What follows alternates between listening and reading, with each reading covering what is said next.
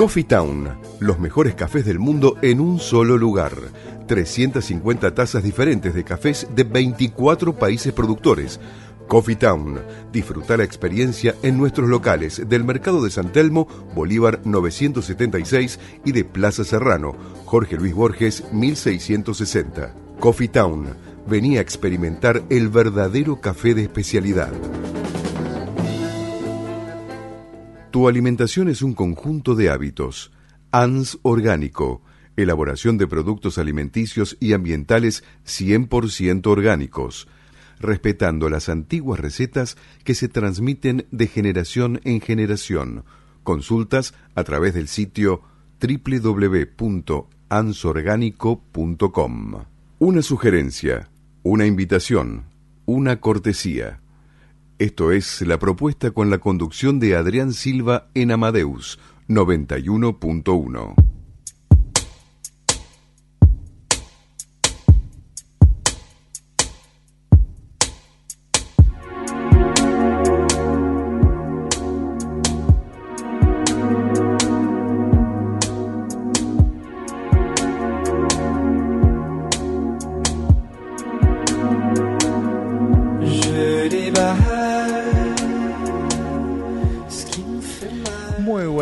noches. ¿Qué tal? Buenas noches. Buenas noches a todos. Buenas noches, Patri, Carolina, Silvia, Irene. Ricardo, ¿qué tal? Buenas noches, ¿cómo está? Hola, Ricardo. buenas noches a todos los oyentes, a Karina Alonso, que nos está... Un besito a Cari, que nos está haciendo el aguante, ¿eh? El aguante, siempre nos escucha. Por supuesto, Karina, siempre... Y es siempre, siempre una genia con la producción, ¿no? Impecable. A, los invitados, que hay gente invitada también acá en el estudio. Así que bueno, comenzamos programa 56, segunda temporada de la propuesta radio. Sí, hoy en el primer bloque. Bueno, vamos a tener la cartelera, por supuesto, con Carolina y con Patricia. Así que acuérdense en llamar porque hay muchas entradas al, al 43000114 o al 60799301. O si no, ¿a qué número, Patricia? Pueden llamar al 11 60 79 9301 o 4300 0114. Bueno, está dicho, ¿no? Dos veces el número de teléfono para que vayan llamando. Así que bueno, en el primer bloque vamos a estar acá con la licenciada Silvia Sejevich desarrollando el tema de actualidad con mirada psicoanalítica del... El trabajo y la escuela de ayer y de hoy. Bien, obviamente que hay una linda charla. En el segundo bloque, con la licenciada Nora Barda, vamos a estar en comunicación en Río Negro, contándonos sobre el trabajo que hace Fruto Hortícola, las familias que son del norte patagónico, ¿no? Así que es muy importante que ella los quiere dar a conocer. en el tercer bloque nos visita el músico ya conocido, Rodrigo Azorín Vizcarra, contándonos sobre su nuevo proyecto musical. En el cuarto bloque, Graciela Murano, una pianista reconocida también, presentando su material Música del Cielo y nos va a contar también sobre esta obra y presentaciones para esta temporada. En el quinto bloque nos visita el licenciado Andrés Vélez en el espacio imperfectamente perfecto con Irene Ocampo. Así que bueno, así que con Irene Ocampo ambos van a estar desarrollando esto y vamos a tener en breve cuando están las chicas comentando sobre la cartelera la visita de gente del ND Ateneo, así que en unos minutitos. Avancen chicas con la cartelera. bueno, antes, eh, perdón, un segundito que empezamos con la, las efemérides del día de hoy, hoy 24 de abril, Día de Acción por la Tolerancia y el Respeto entre los Pueblos, en conmemoración del genocidio armenio. Desde la propuesta acompañamos la idea de una sociedad sin racismos, xenofobia, homofobia ni ningún otro tipo de discriminación la causa de los pueblos es una sola. Adelante, Caro, vamos con las propuestas. Eh, comenzamos entonces con la propuesta para el jueves 25 a las 13 horas, 13 y 10 exactamente, con entrada libre y gratuita en eh, la escala, fuera de la escala, en la Fundación ACBC, el edificio Bank Boston en Bartolomé Mitre 562, el coro CEMIC con dirección de Gustavo Jiménez y el subdirector Enzo Lanciano, con canciones de Queen, en la escala, la escala de San Telmo. El día 26 y el día 27 tenemos un evento que ya habíamos estado hablando en otros eh, programas anteriores. Así es. The Guitar Orchestra of Latin America en el Centro Cultural Islas Malvinas el viernes 26 de abril a las 20 horas en el Salón Auditorio, donde queda en Avenida 19 y Calle 50 en la Ciudad de La Plata. El día 27 de abril a las 21 horas en el Auditorio Dardo Rocha, en la calle 50, número 575, también de la Ciudad de La Plata. Más información en www.guitarensembleofargentina.com. Estos son espectáculos gratuitos. La cartelera también en el espectáculo el día 26, 27 y 28 de abril a las 19 horas en el anfiteatro del Parque Centenario Leopoldo Marechal y Lilo en la ciudad de Buenos Aires. Los elencos nacionales interpretarán Mujeres Argentinas y La Misa Criolla de Félix Luna y Ariel Ramírez, con la dirección del maestro Pablo Bianchi. Eh, la directora de el BFM, eh, nuestra la maestra Silvia Cervini. Bueno, seguimos día- ah, perdón. con el sábado. Sí, sí, seguimos. Sí, el Requiem, el domingo 28 de abril, eh, el Requiem Amadeus Mozart de la Orquesta de Cámara Trapen de la dirección de mm, este, Mariano Luciano Falcón, el coral Fa con la dirección de María Adriana López Cautade, el coro de música sacra de Buenos Aires. El domingo 28 de abril a las 17 horas, donde en la parroquia Nuestra Señora de la Esperanza, Aime Painé, 1698 98 Cava, acá en Es Puerto ahí en Puerto Madero, ¿no es Puerto cierto? Madero, sí, sí. Perfecto. sí.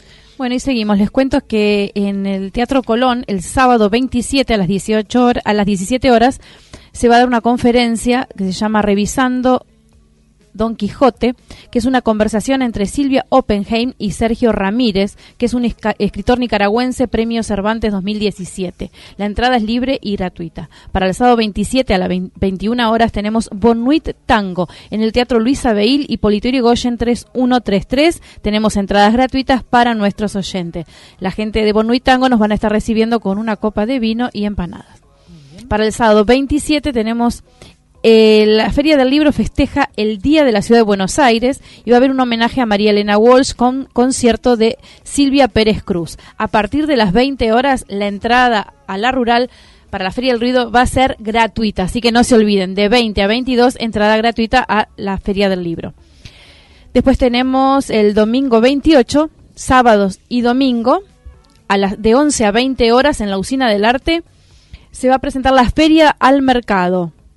Que va a haber una clases de cocina de estación a cargo de Beatriz Chaunolés, la gran chef, y después va a haber clases de yoga, talleres de coquedamas y alimentación saludable. Así que pueden aprovechar en Usina del Arte sábado y domingo de 11 a 20 horas. La entrada gratuita.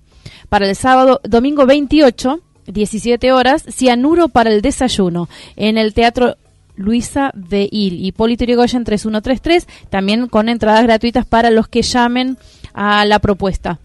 Y después tenemos para el domingo 28, como siempre, nuestros amigos de Stand Up, uno para todos, a las 21 horas en el Paseo La Plaza, Corrientes 1660. Y también tenemos entradas que vamos a estar sorteando. Así que estén, llamen, no se pierdan estas entradas. Tenemos muchos regalos para ustedes. Comuníquense al 43000114 y al 6079-9301. Perfecto. Bueno, estamos acá en la mesa, tenemos el placer de recibir a Jorge Amarante y a Karina Batilana, ambos eh, eximios bailarines reconocidos y multipremiados, no solamente aquí en Argentina, sino también en el, en el resto del mundo. Eh, nos acompañan hoy, vienen a presentarnos, eh, trabajan juntos desde el año 2003 con la compañía que formaron independiente, CUM. Y Sí. muy bien. Hola, buenas noches. Buenas noches. ¿Qué tal? Buenas noches, ¿cómo están? En esta oportunidad nos presentan, traen a la Argentina eh, Carmen. Sí. ¿Cómo surge eh, la idea de presentar Carmen ahora acá en Argentina en el ND Ateneo?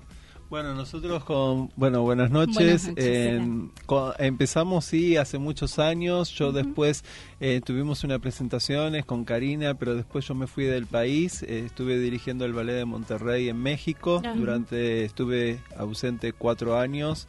Así que bueno, este es mi regreso.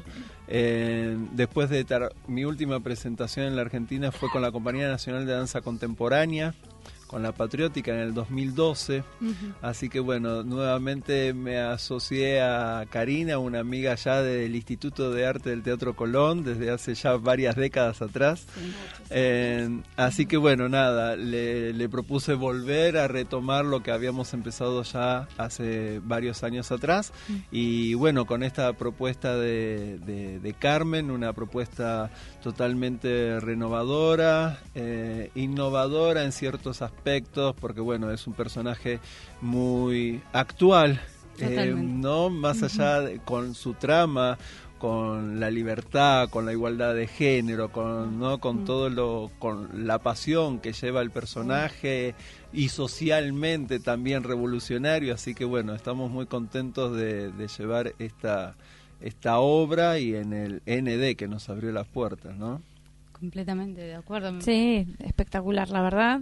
Eh, maravilloso. ¿Y qué día se va a estar presentando, Carmen, para que nuestros oyentes puedan saber? Se va a estar presentando el sábado 4 de mayo a las 21 horas en el ND Ateneo para la gente, bueno, en el ND Teatro, perdón. En el, el teatro. Eh, todos lo tenemos como el ND Ateneo, pero Sí, es el ND cierto. Teatro. El ND Teatro, es Paraguay 918 a las 21 horas. Y bueno, con esta nueva propuesta que trae Jorge, que la estrenó en México, pero en Argentina es única función en Buenos Aires. Y, y realmente estamos apostando todo con un grupo de bailarines del Teatro Colón que realmente están dejando todo, eh, sobre todo porque no es el lenguaje habitual que tienen ellos. Ellos no van a bailar ballet clásico, van a ser neoclásico y sobre todo Jorge tiene un lenguaje muy especial en sus coreografías, bastante difícil, o sea que es, es muy complicado para ellos eh, la apuesta de Jorge y la están llevando y están poniendo todo, ensayo tras ensayo, hora tras hora.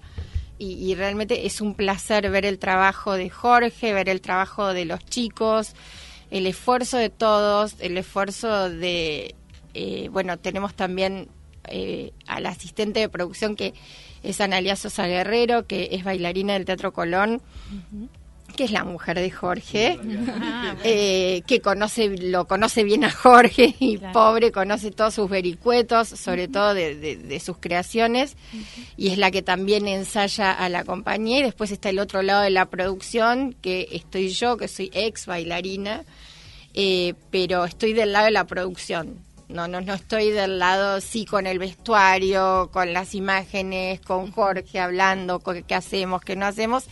Y Rita González del Solar, que, que también está, es, eh, está conmigo y, y las dos estamos ahí tratando de que no falte nada, de, de- de llevar a cabo esta apuesta y que la gente se sorprenda con esta nueva Carmen que va a dar que hablar. Sin duda, sin duda. Además, eh, claramente esto es un desafío, ¿no? Un gran desafío para todos los que están haciendo y tratando de llevar adelante esta esta espectacular obra que sin duda la gente va a disfrutar y mucho en el ND Ateneo. ¿Cuántos este, artistas hay en escena? Son 13 bailarines. Bueno, para algunas personas es un número particular. es cierto, para el teatro. Pero bueno, Carmen es particular, Sí, así que ¿por qué no? ¿Por qué no? Así que sí, eh, tenemos toda la trama, es una es una Carmen muy urbana, más allá de que mi lenguaje es entre neoclásico y contemporáneo, eh, es mucha danza, pero también hay mucha actuación.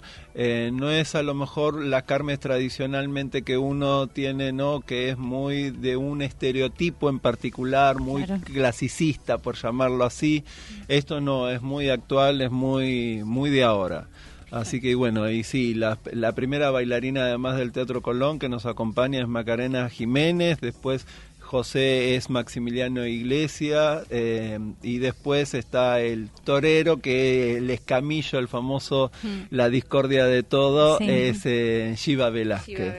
Shiva. Así que bueno, estamos muy contentos del equipo que conformamos y bueno, nada, los esperamos a todos. Sí, por supuesto, sin duda un éxito. Sí, ¿eh? desde Le deseamos lo mejor y Muchísimas gracias. bueno, este, ojalá que puedan hacer más funciones, ¿no? Ojalá. Para que lo Este puedan es un llevar por ahí al... al- a- Este es este, un primer paso. es un primer paso, seguro. Tenemos eh, ganas, tenemos propuestas, eh, pero bueno, paso a paso, eh, creemos en que si uno va despacio, tiene más largo el camino. Sin dudas. Y, y creemos que sí, que, que viene un largo camino, pero bueno, transitémoslo despacio, que va a ir mejor. Sí, duda cuanto más nos acompaña el público, más posibilidades tenemos, obviamente, ¿no? Sí, de seguir obviamente. avanzando para poder, bueno, entrar en este contacto. Yo desde como hace muchos años, esta es mi primera vez a nivel comercial, porque siempre he trabajado con compañías oficiales, con el Teatro Colón. Bueno, yo fui director de, Del no ballet. solamente de bailarín de, del ballet del Colón, sino director. Sí. Eh, y he contrabajado con la compañía nacional también. O sea, siempre fue a nivel oficial, con las compañías oficiales, Sí. mismo del interior del país. Entonces esta es mi primera vez que aterrizo en un bal- en una com- en un teatro comercial. Soy En yo la forma, que- sí. Claro. Soy yo la que lo trae. Con la productora, ¿no? Vos lo traes. Y bueno, es, es una gran apuesta en un momento muy difícil de Muy nuestro país, pero yo siempre que digo que al arte hay que apostar siempre. Es que en realidad no hay momento ideal. no hay para el momento arte, ideal para el arte, siempre, Es que ¿viste? sí, y si no lo haces, ideal no viene nunca. Y si nos ponemos, está la Argentina pasando un momento difícil y no podríamos largar si escuchas los noticieros, si escuchas todo. Tal cual. Entonces es oídos sordos, ensayos, trabajo y gracias a Dios el público nos está acompañando. Estamos bastante un poquito sorprendidos porque yo también, o sea, yo soy productora, eh, pero no es mi segunda producción fuerte, pero era como vamos a apostar de nuevo. Y bueno, entonces decís, bueno, vamos por acá y la gente responde. No, y Sí, además en estos momentos de crisis, ¿no? Es en donde eh, más el arte Eh, se sí, necesita. sí, tal ¿no? cual. A Yo veces uno dice, bueno, no, hay que es es de lujo, hay que dejarlo, no es indispensable. No, y justamente No, lo más eh, eh, el maestro Subimetal decía, ¿no? Que en la época de la guerra y todo, las orquestas lo primero que hacían era tocar Tocar. todos los días a pesar de que vengan los bombardeos y todo y era lo que le daba la esperanza a la gente, a ¿no? la Es lo que nos da esperanza a la humanidad. Totalmente. El arte. que- Hace un rato salir un poco de la realidad, creo que, que eso es lo que hace que uno pueda seguir adelante. Para eso están los artistas, justamente para sacarte un, un Una rato sonrisa. de, de- la realidad. llenar el alma. Bueno, la verdad les deseamos los mayores de los éxitos y tenemos seguridad de que van a continuar muchas funciones más de eh, Carmen. Bueno, muchísimas Muchas gracias, gracias. por la ustedes. oportunidad. De Carmen y de otras producciones. Obviamente, otras producciones. lo que que venga, si hay mucho en la gatera. Sin duda, sin duda. Muchas Bueno, gracias por venir. gracias ¿eh? a ustedes. Vamos Un a una pausita. Gracias. Coffee Town, los mejores cafés del mundo en un solo lugar. 350 tazas diferentes de cafés de 24 países productores. Coffee Town, disfrutar la experiencia en nuestros locales del Mercado de San Telmo, Bolívar 976 y de Plaza Serrano, Jorge Luis Borges 1660. Coffee Town, venía a experimentar el verdadero café de especialidad. Tu alimentación es un conjunto de hábitos. ANS Orgánico. Elaboración de productos alimenticios y ambientales 100% orgánicos. Respetando las antiguas recetas que se transmiten de generación en generación. Consultas a través del sitio www.ansorgánico.com.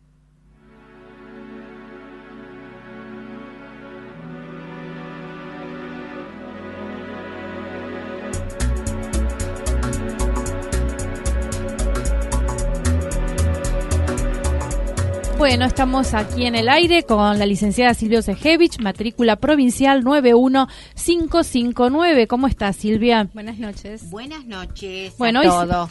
Qué eh, lindo hoy- sí, ¿viste qué lindo? Muy lindo, Bueno. buenísimo. Bueno, hoy nos vas a hablar del trabajo y la educación. Bueno, voy a ¿Es hablar así? de- A ver, ¿cómo es? Sí, por- sí, el tema que yo puse para hoy es el trabajo y la escuela de ayer y de hoy. A ver, Eh, ¿cómo sería eso? Bueno, ahora voy a comenzar. Le estamos acá acomodando el micrófono. sí, Sí, por favor. Sí, para que se la escuche Muchas claro. gracias. Así se la puede escuchar bien. Entonces, yo algo comencé la semana pasada en relación a- al trabajo y tomé el texto freudiano del malestar en la cultura, que era, y dije eh, que era justamente en 1930, pero que tiene una actualidad muy importante. Va, tiene actualidad, no importante ni... eh, tiene actualidad todo Claro. lo que va desarrollando ahí Freud.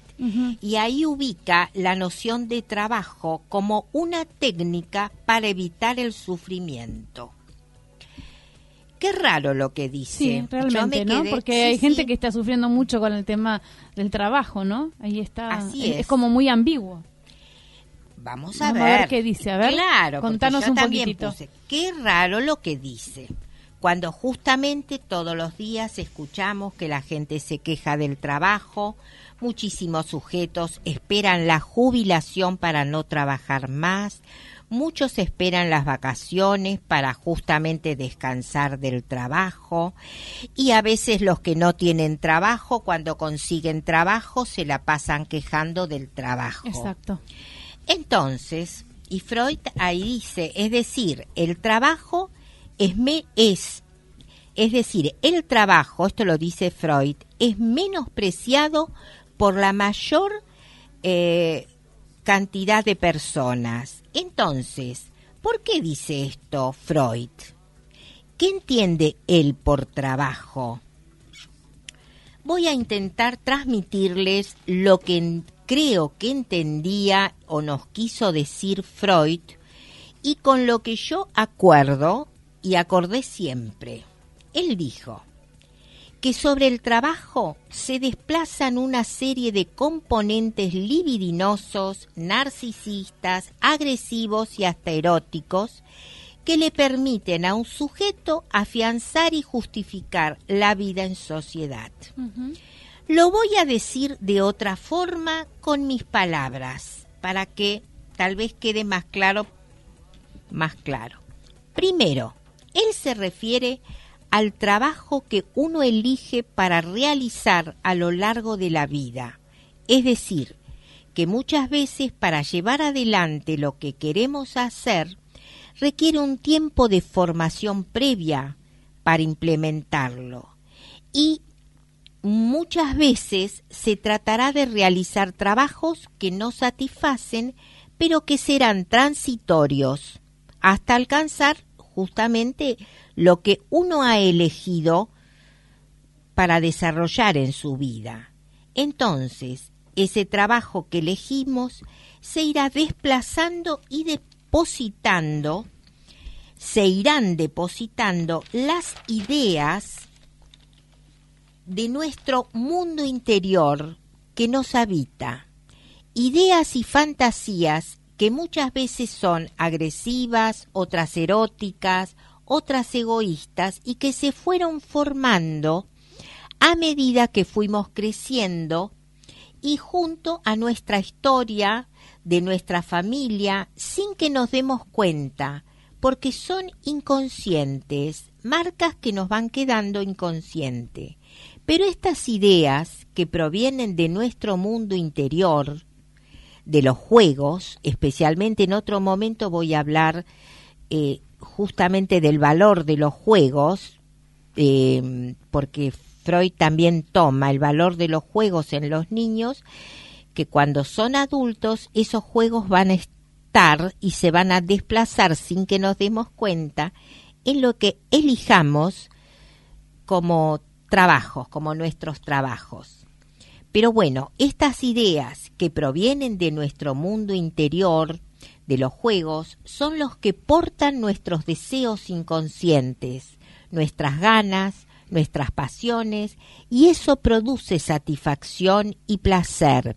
Y yo le agregaría, como siempre estoy hablando, la que tiene que ver con la alegría de vivir. Pero esto se lleva adelante con trabajo. No es soplar y hacer botellas.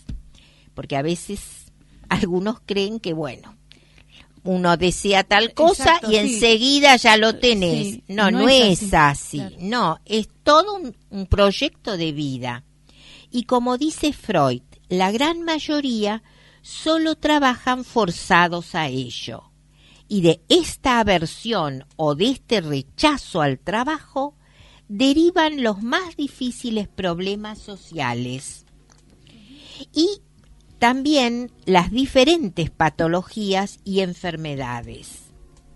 Y agrega Freud algo que muy importante, por eso quería incluir en esto que estoy planteando, él dice, uno puede darse cuenta que los seres humanos suelen ap- aplicar y creer en falsos referentes.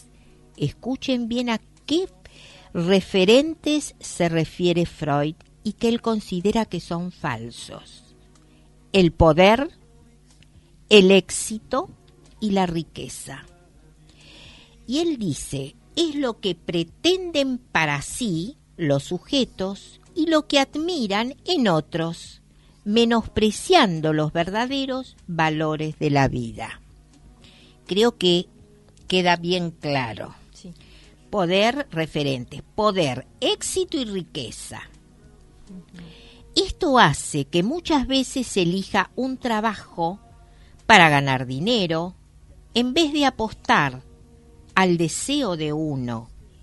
Tengo miles de ejemplos que consiguieron dinero y una familia desastrosa y otros que apostaron al deseo y se les fue se le fue dando y progresando sobre lo que deseaban, junto con familias donde se, se les se fue haciendo esa transmisión del deseo y amor.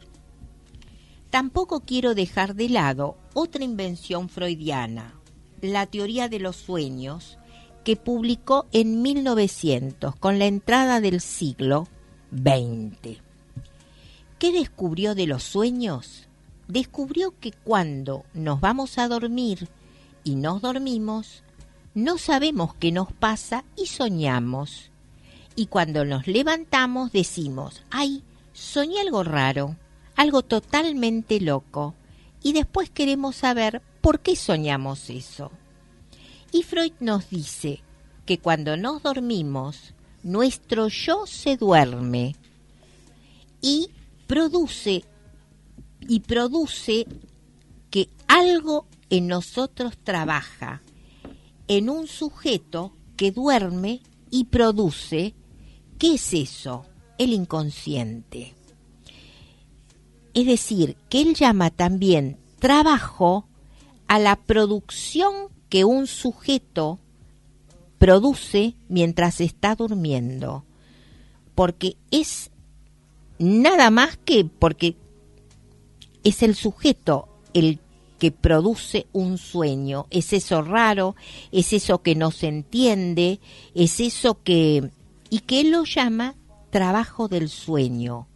Y al inconsciente también lo llama eso trabaja. Y eso que trabaja nos acompaña las 24 horas del día sin que nos demos cuenta.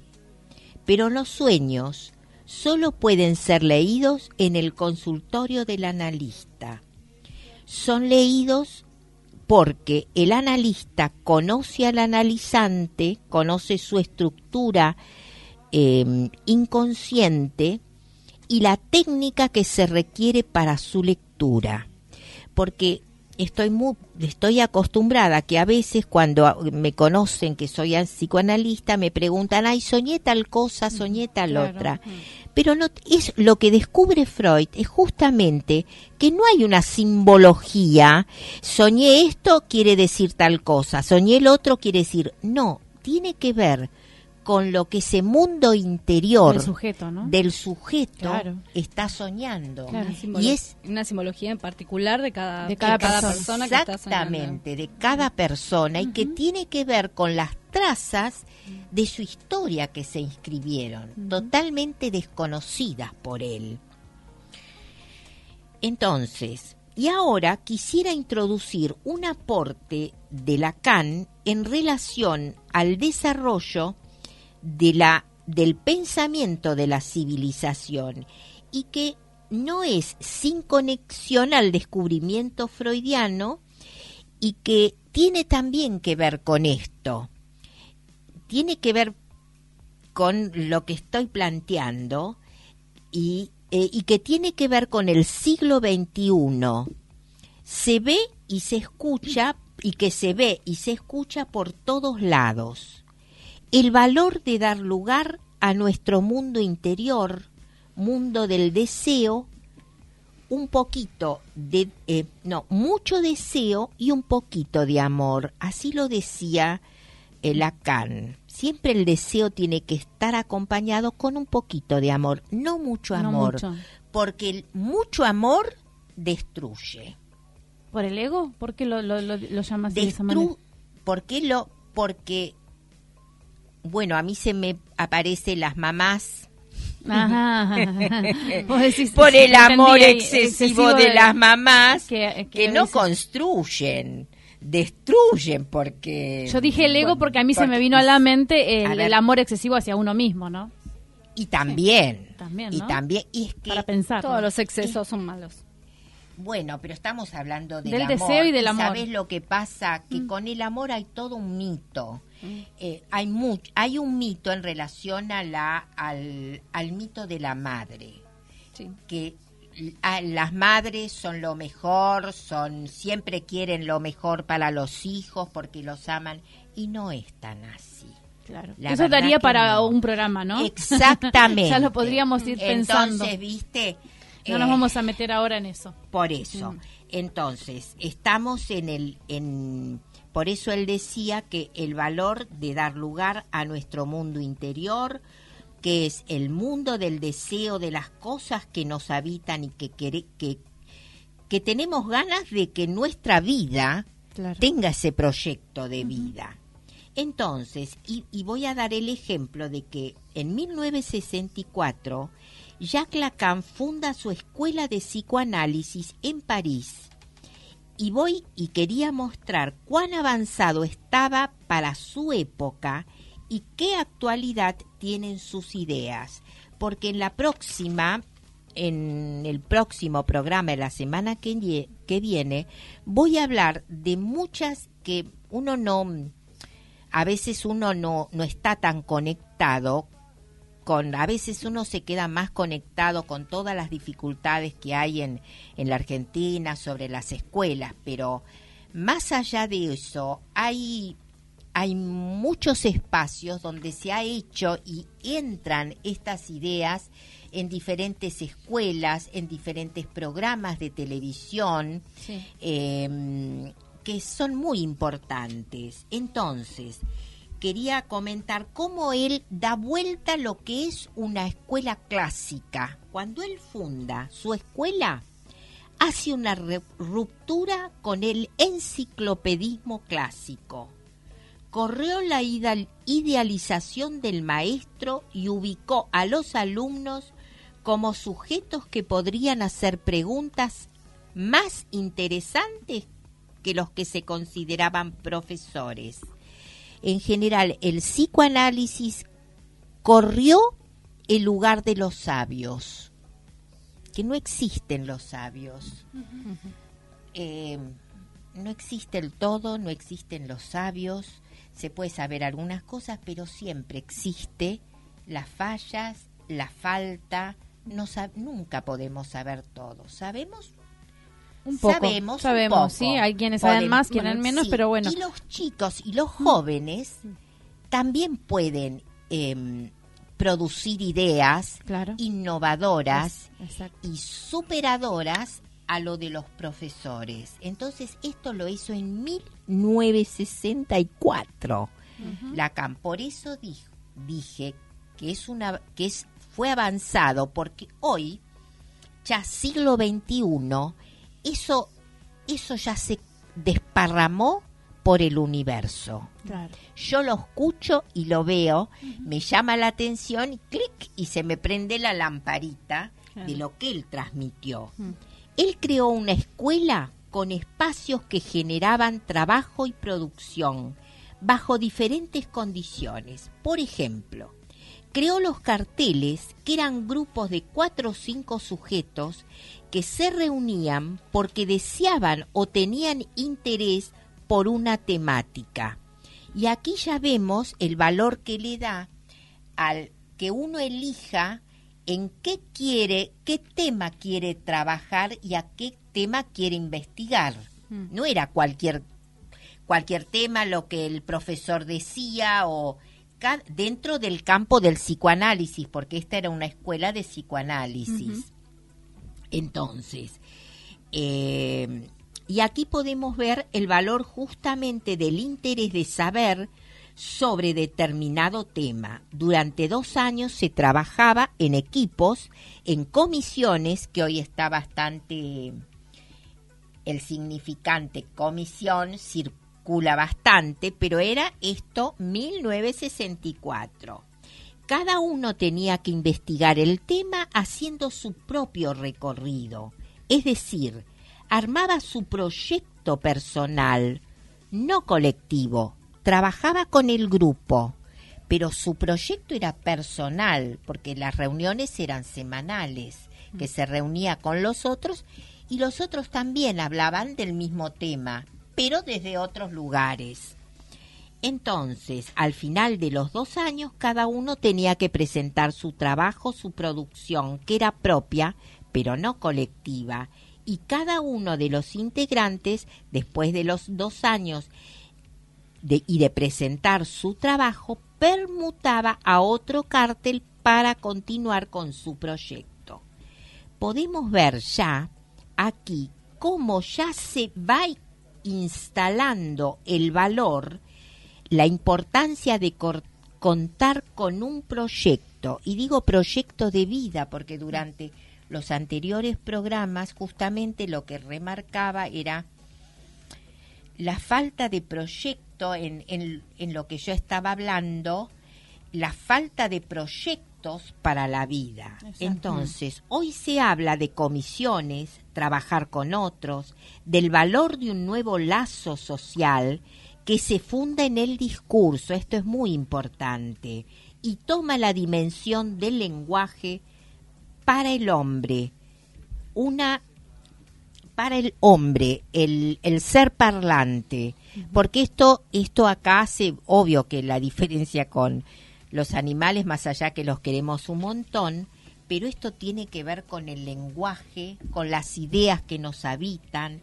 con el discurso, porque justamente la semana que viene voy a hablar de una experta en formación docente que se llama Poitier Massé, que viene de Estados Unidos, que la llamaron de una universidad de, de acá, de, la, de Capital, y es una docente para formar a los docentes.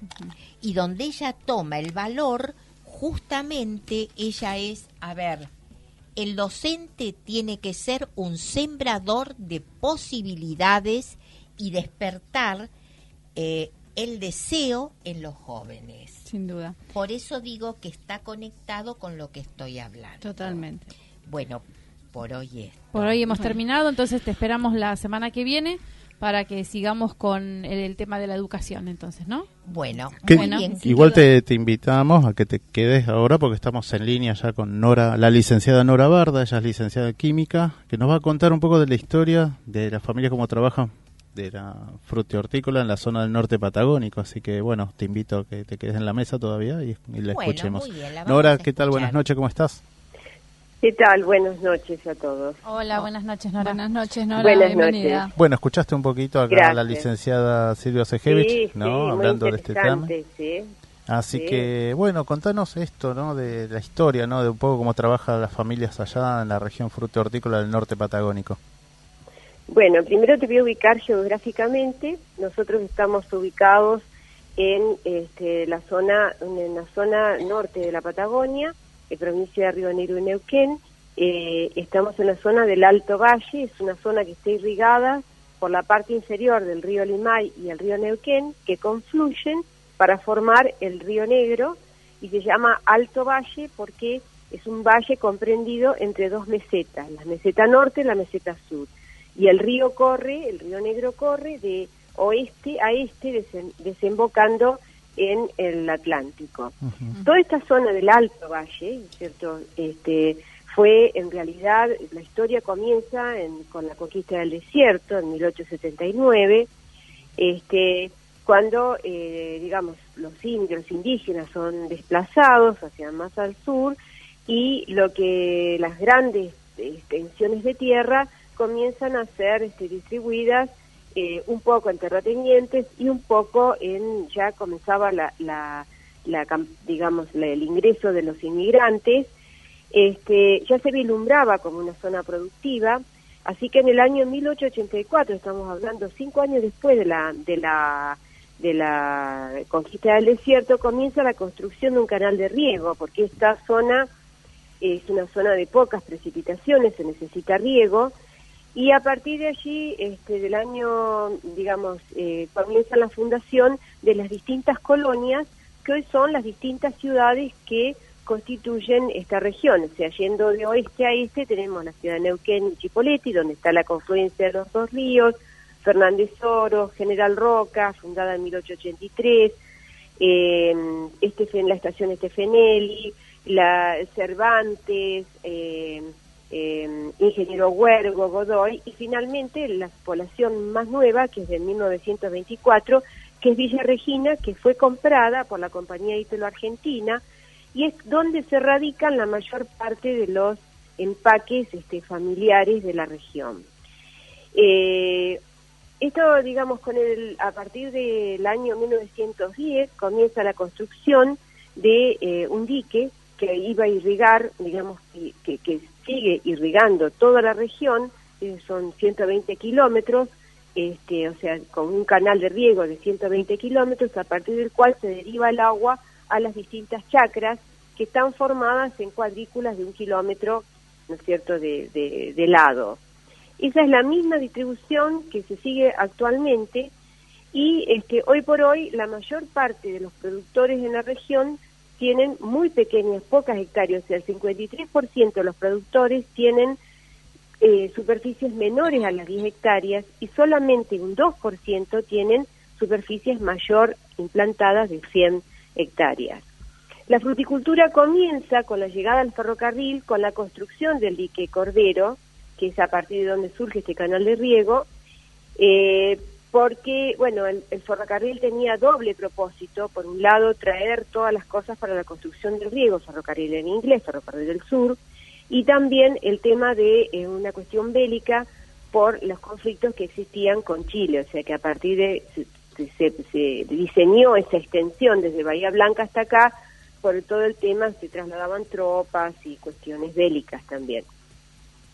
Los ingleses, este, que son los, los que construyen, digamos, el dique, comienzan, este, el dique, bueno, fue diseñado por el ingeniero Chipoletti, un ingeniero italiano, pero el ferrocarril es el que traía todas las eh, materiales, y ellos ven que esta zona es productiva, entonces ellos mismos aparte traen sus técnicos y comienzan a enseñar a la zona, en, la región, a los cultivos fundamentalmente de pera y manzana, que hasta entonces era nada más que un cultivo en, el patio de la casa, digamos, para consumo familiar.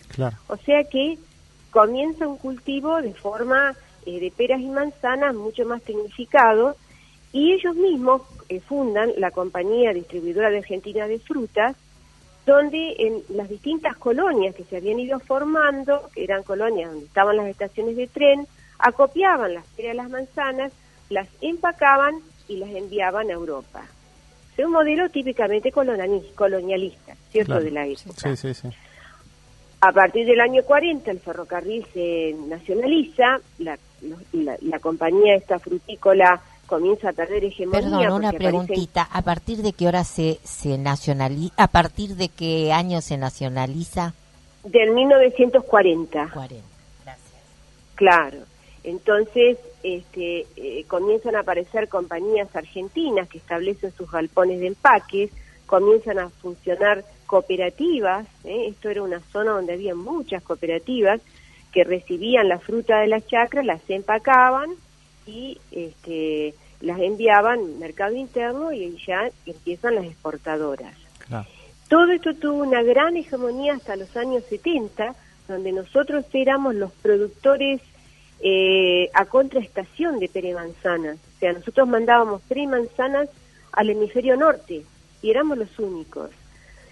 Con el desarrollo de Chile y de Sudáfrica, más todos los problemas que nosotros tenemos de cambiarios, este, costos y demás, nos hemos, esta actividad comenzó a decaer y hoy se puede, podríamos decir que eh, mayoritariamente son unas eh, pocas empresas grandes que, que tienen la capacidad de cambiar tecnología, de actualizar su tecnología, y muchas chacritas que son como eh, muchos productores que son satélites de estas empresas que mayoritariamente exportan.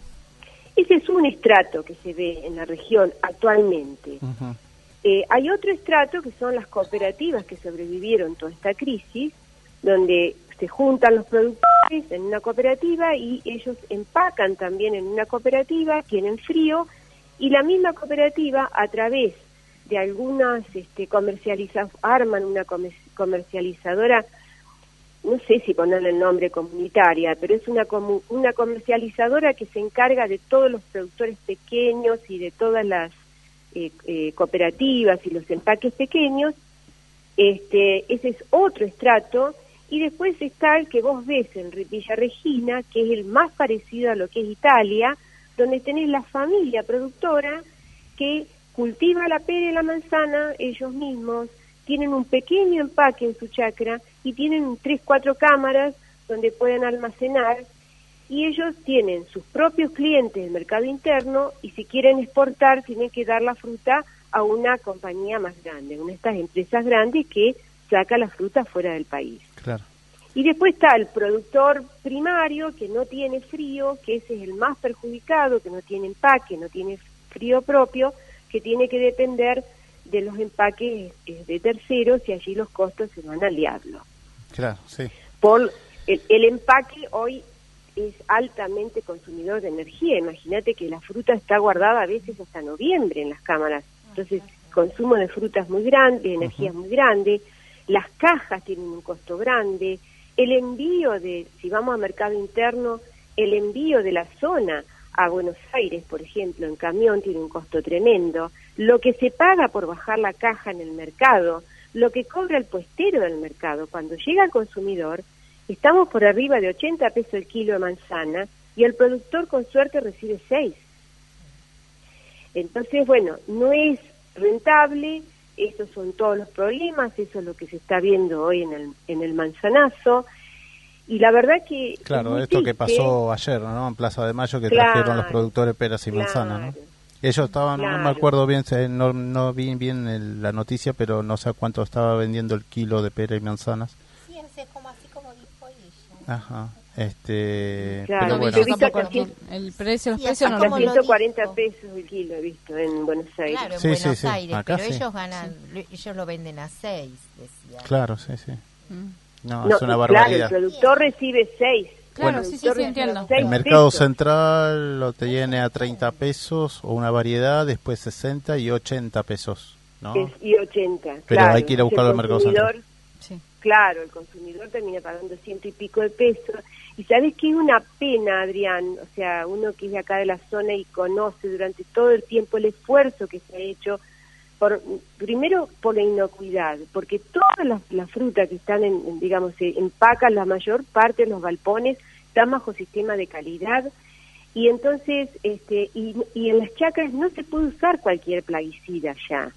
No Sí, es no. como Claro, antes que no. se usaban clorados y fosforados. Claro, sí, sí. Ahora ya no se gran- usan. Ya no se usan. ¿Cómo? Ya no se usan esos No, pesticidas. no, están totalmente prohibidos. Prohibidos, claro, No, Sí, ya sé que- no, hoy se utiliza mucho el control biológico, Claro. se utilizan unos dispensers que tienen feromonas de algunas plagas que confunden, producen confusión sexual, o sea, el macho cree que, que hay hembras, pero en realidad no encuentra la hembra, se marea, entonces no reproduce, disminuye el, el ciclo reproductivo. Claro.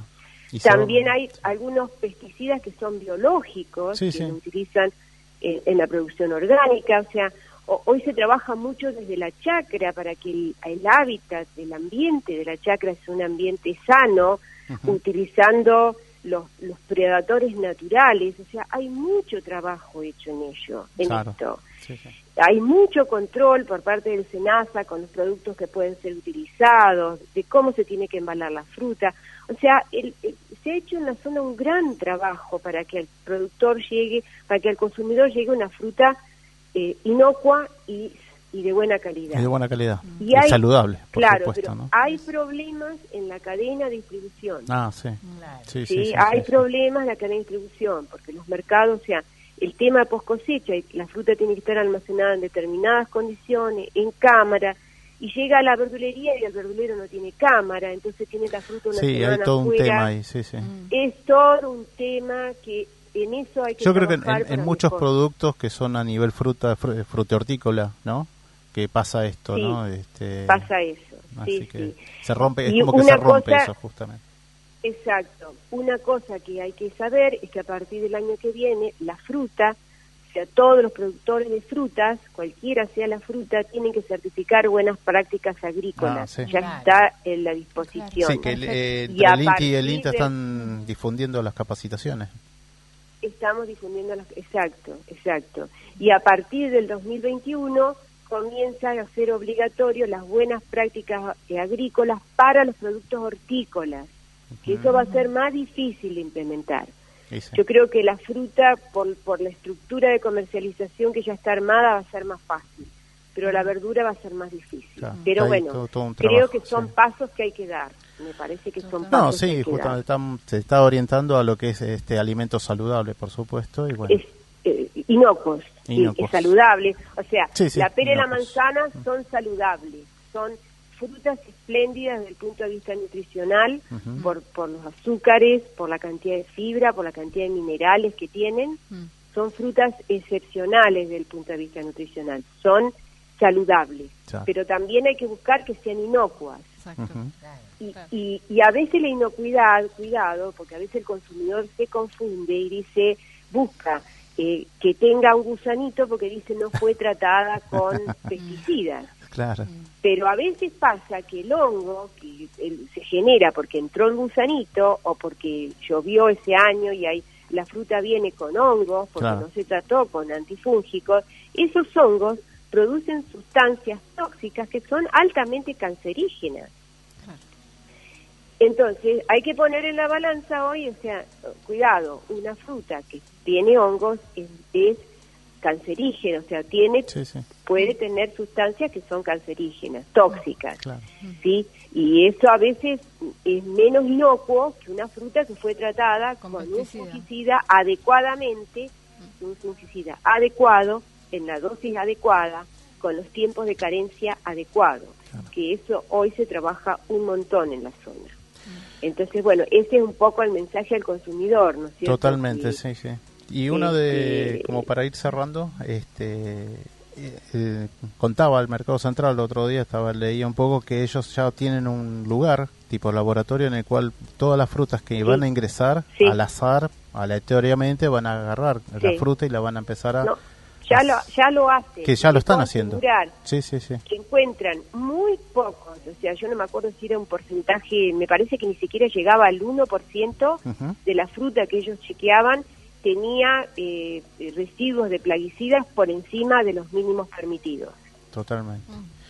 o sea que se ha hecho sí. mucho trabajo en eso. Sí, que- sí, sí. Y bueno, y, y, y lo más importante es Concientizar que cuando también, uno ¿no? no, y lo más importante, yo también creo que cuando uno consume fruta de Argentina, fruta de nuestra región, también estamos favoreciendo un entramado social que vive de esta de esta, de esta producción. ¿me Totalmente, entendés? sí, sí.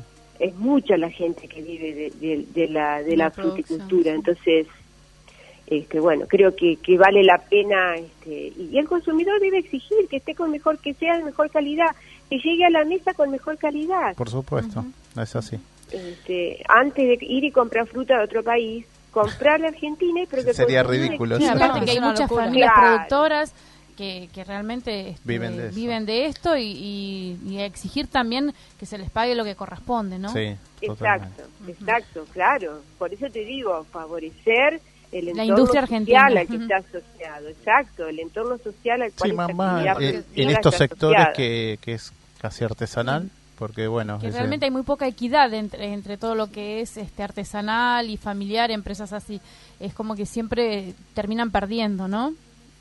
Siempre la gente Sí. de- del campo termina perdiendo, el productor. Y la gente, claro, pero no, esto no es artesanal, ¿eh? Nuestra producción no es artesanal. o sea, artesanal me refiero que quizás No, no, no. tengan más atención humana, ¿no? ¿O no? Claro, sí, lleva Ah. mucha, es altamente dependiente de la mano de obra humana todavía. No Claro. es como el trigo Claro, no, o como no la es mecánico, soja. la soja Claro. que la- tal cual. No, acá vos tenés el arbolito, lo tenés que podar de determinada forma para que no le entre tanta luz y te queme la manzana. Totalmente. O para que no esté tan oscuro que la manzana no tome color. ¿me entendés? O sea, es todo un arte, Y pero sí. está altamente tecnificada la actividad en la zona. Seguro. No con la tecnología de última generación en muchos casos, pero está tecnificada, no es artesanal la producción. Pero sí es manual, es manual. Claro. Tiene mucha mano el de cuidado, obra. el cuidado se puede hacer efectivo, no importa la tecnología, si es, digamos, si, este- si está Exacto. tecnificado o si es humano el cuidado. El, el importante es que exista ese cuidado y que sea es- un producto exacto. inocuo. Exacto. Claro, o sea, vos no- cualquiera no puede ir a cosechar, tenés que No, aprender cómo se cosecha, porque la manzana se da vuelta, se guar- no se gol- puede golpear porque vos tenés mayor porcentaje de descarte, Mm. o sea, hay todo, un, todo un montón de técnicas asociadas con la cosecha, con la poda, con la fertilización, Mm. con el cuidado del medio ambiente, así que bueno, la verdad que este sería eh, por eso te digo, eh, decirle al consumidor que consuma frutas de la región y Por que supuesto. exija cuando la fruta es de mala calidad, porque Obvio. eso se corrige. Sin duda, sin duda. Que sea de afuera no significa que sea que esté bien cuidada. O sea, no es sinónimo, digamos que, es- que tiene por, no tiene por qué, digamos, ser sinónimo el que no sea que sea de acá la fruta y que por eso va a ser, va a tener mala calidad, al contrario. Claro, exacto, exacto, Mm. exacto. Bueno. hay problemas en la cadena de distribución que hay que mejorarlo. Pero eso puede existir sí. en cualquier orden. Exacto. Totalmente. Bueno, muchas gracias, Bueno. Nora, Gracias, por, Nora. No, al por esta información y bueno, darnos la ¿eh? actualidad de allá. Gracias. Bueno, Bueno, gracias. muy bien, muchas adiós. gracias. Un beso Chao, grande. chao, saludos. Chao.